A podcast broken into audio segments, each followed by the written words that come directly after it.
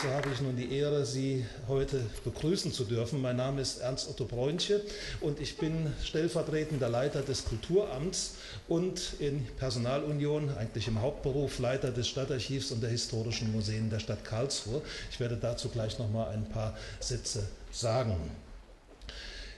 Es gehörte Ende letzten Jahres, denke ich, äh, ja nicht allzu viel hellseherische Fähigkeit dazu, wenn das Nachrichtenmagazin Der Spiegel äh, in seiner letzten Aufgabe prophezeite, dass der Erste Weltkrieg in den kommenden Monaten zum Megathema der öffentlichen Gedenkkultur und zum bislang größten medialen Geschichtsereignis des 21. Jahrhunderts werde.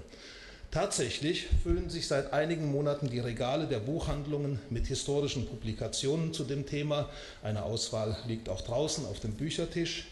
Und die Feuilletons und Fernsehfeatures nehmen sich des Ersten Weltkrieges in verstärktem Umfang an.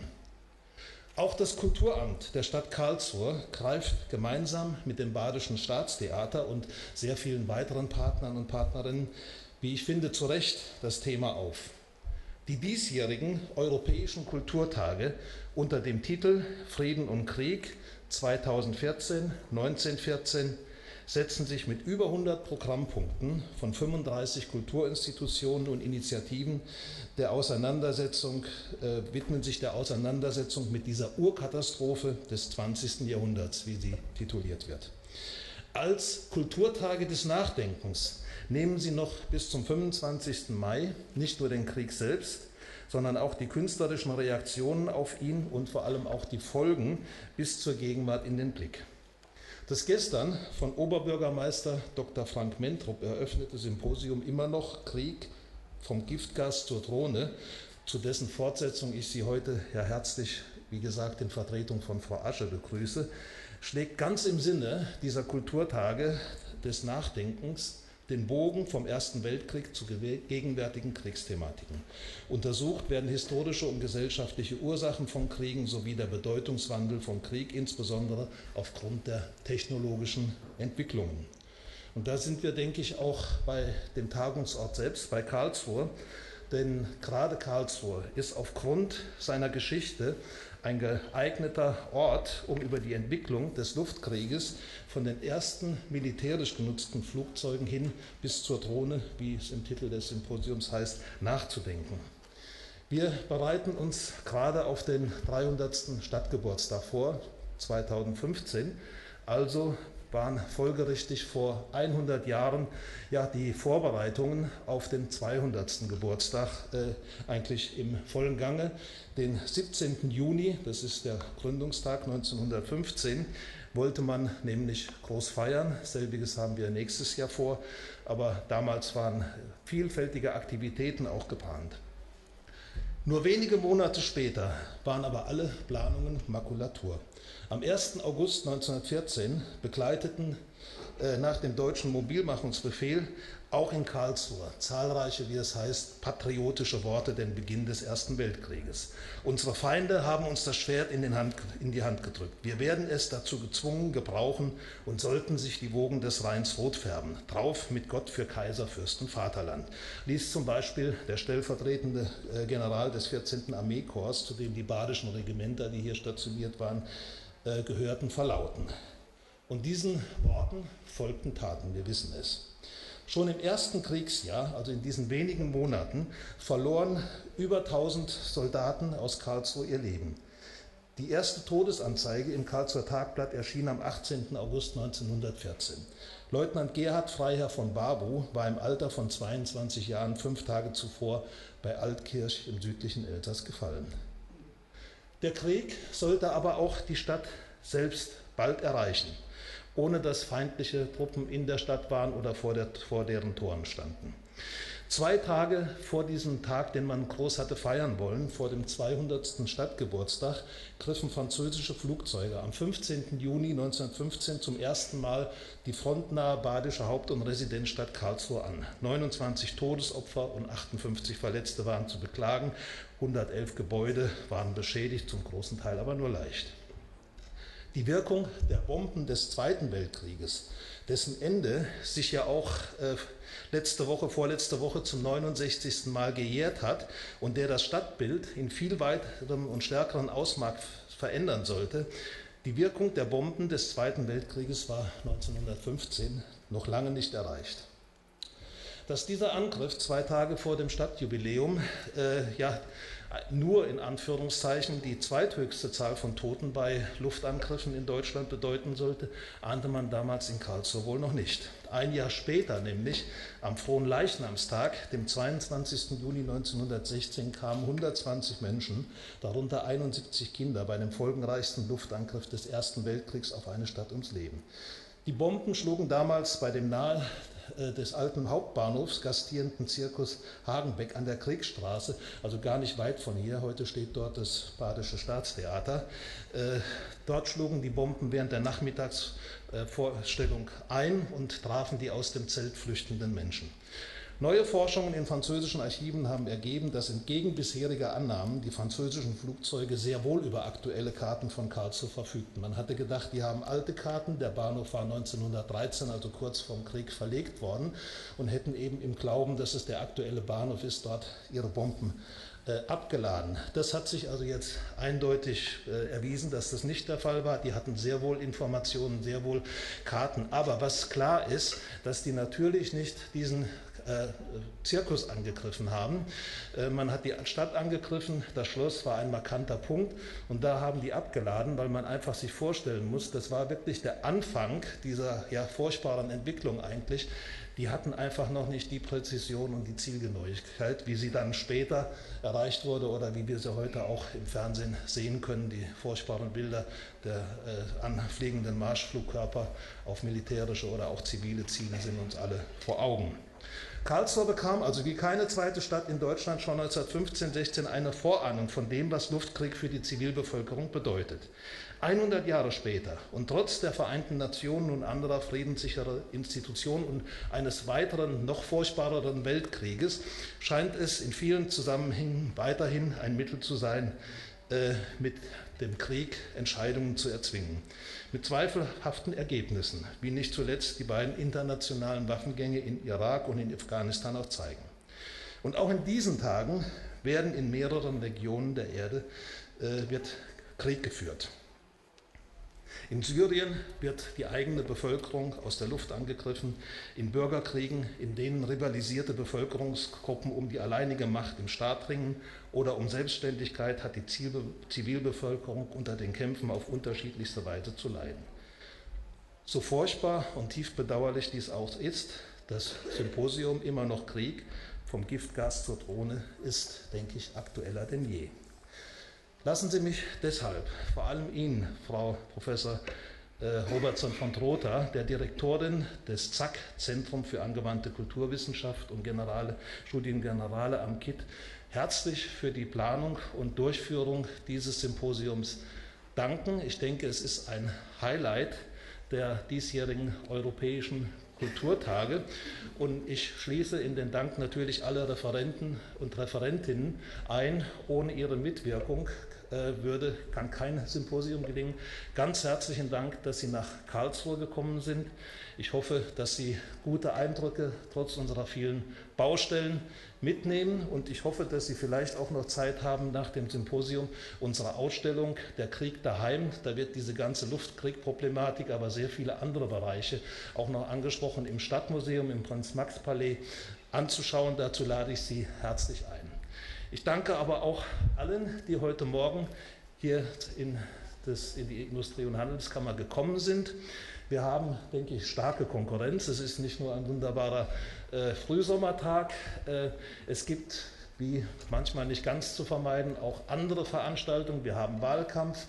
Äh, wenn Sie auf den äh, Friedrichsplatz gehen, werden Sie dort die Stände sehen. Äh, es gibt aber auch leider, und das bedauere ich sehr, gibt es auch starke ja, inner, innere Konkurrenz. Es ist zeitgleich ein ebenfalls äh, sehr hochkarätig besetztes äh, Symposium, eine Veranstaltung im ZKM. Also ich kann nur sagen, das bedauere ich sehr, dass diese Überschneidung stattgefunden hat. Es stand wohl offensichtlich auch nicht in unserer Macht, das zu verhindern.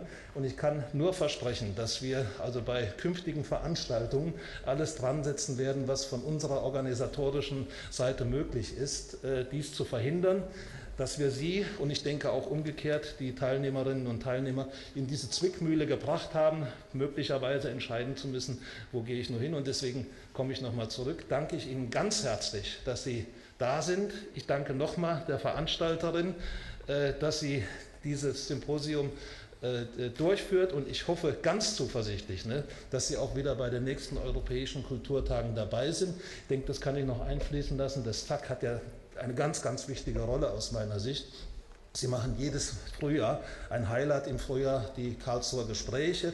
Das ist, denke ich, eine, eine ganz wichtige Sache. Und ich glaube, es ist auch für das KIT ganz gut. Ne? Ich sage mal provokativ, Geist kann auch einer naturwissenschaftlichen Einrichtung wie dem KIT nicht schaden. Und dies, diese Fahne halten Sie. Äh, die Naturwissenschaftler werden mich gleich aus dem, aus dem, aus dem Saal jagen. Ne? Aber ich habe ja gesagt, das ist bewusst zugespitzt. Also ganz herzlichen Dank, dass Sie auch diese geisteswissenschaftliche Fahne an einer ehrwürdigen Einrichtung, die ja durchaus geisteswissenschaftliche Traditionen hat, dass Sie die hochhalten. Herzlichen Dank und ich wünsche dem Symposium einen guten Verlauf, äh, angeregte Diskussion und auch die Zeit, ein bisschen dann die Umgebung zu genießen. Herzlichen Dank.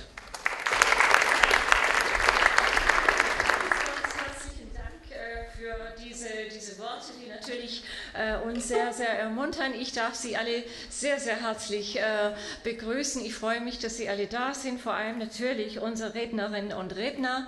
Und ähm, ich denke, ähm, also die Qualität von unserem Symposium leidet keinesfalls unter äh, die Tatsache, dass wir jetzt in Karlsruhe, eine lebendige Stadt, eine andere interessante Symposium woanders haben. Ich werde auch meine sehr ausführliche Einführung von gestern Abend natürlich nicht wiederholen. Ähm, Sie haben das, die Möglichkeit, das auch schriftlich zu machen, aber es ist mir sehr, sehr wichtig, ganz schnell auch noch zu sagen, sie steht auch neben mir. Also ein Dank natürlich, das machen wir später an vielen, vielen, vielen, aber ganz besonders und sofort an Dr. Christine Mielke, die wirklich sehr, sehr viel äh, dazu beigetragen hat, äh, nicht nur die Koordination, Organisation, sondern in vielen Dingen äh, Recherche und die Mitaufbau von der Art und Weise, wie wir unser Symposium machen. Und da danke ich mich sehr dafür.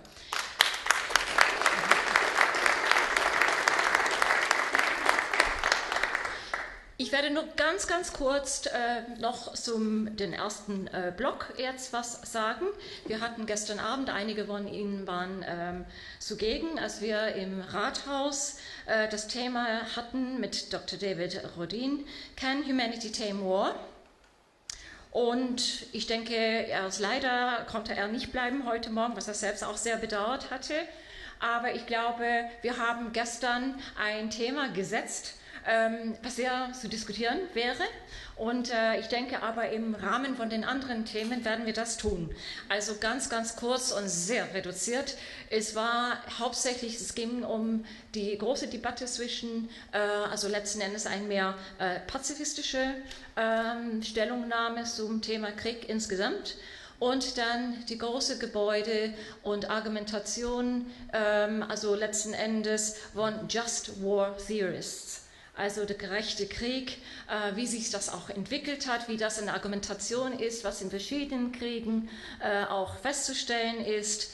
Und bottom line, also was äh, er eigentlich ähm, also so als in weitere Entwicklung sieht, ist, dass letzten Endes äh, wir immer weniger Krieg sehen werden, ähm, an auch die Art und Weise, wie Krieg geführt wird, sich verändert hat, äh, an das wir durchaus eine eher optimistischere äh, Sicht äh, sehen können für die nächste Zeit. Ich denke, das sind für sich ganz, ganz viele Fragen, die wir hier ähm, also stellen könnten.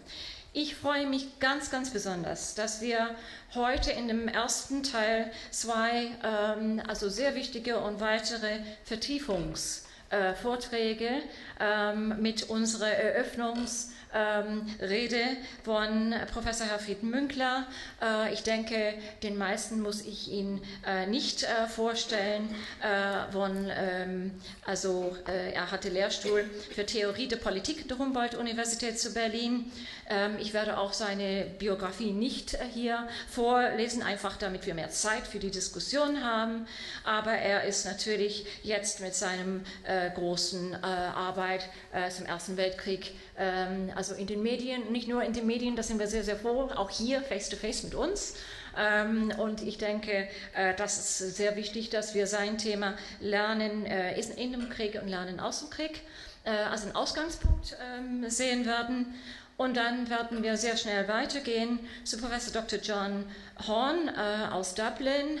Und ich bin äh, also auch von, von unserem äh, Konzept her, also wirklich 1913, äh, 14 als Ausgang zu nehmen, aber wirklich diesen Bogen zu machen.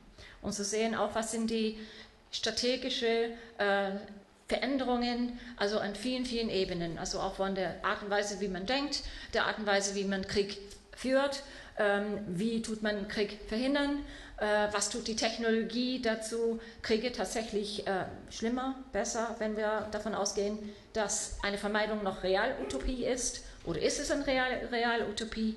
Ähm, also diese Dinge dann aufzudrehen. Sein Thema ist The Changing Face of War in the 20th Century. Und also das versucht wirklich dann äh, mit diesen zwei ähm, also ersten Beiträgen, dass wir sozusagen den Bogen setzen, um dann in den weiteren äh, Blöcken das äh, in äh, Detailfragen weiter nachzugehen.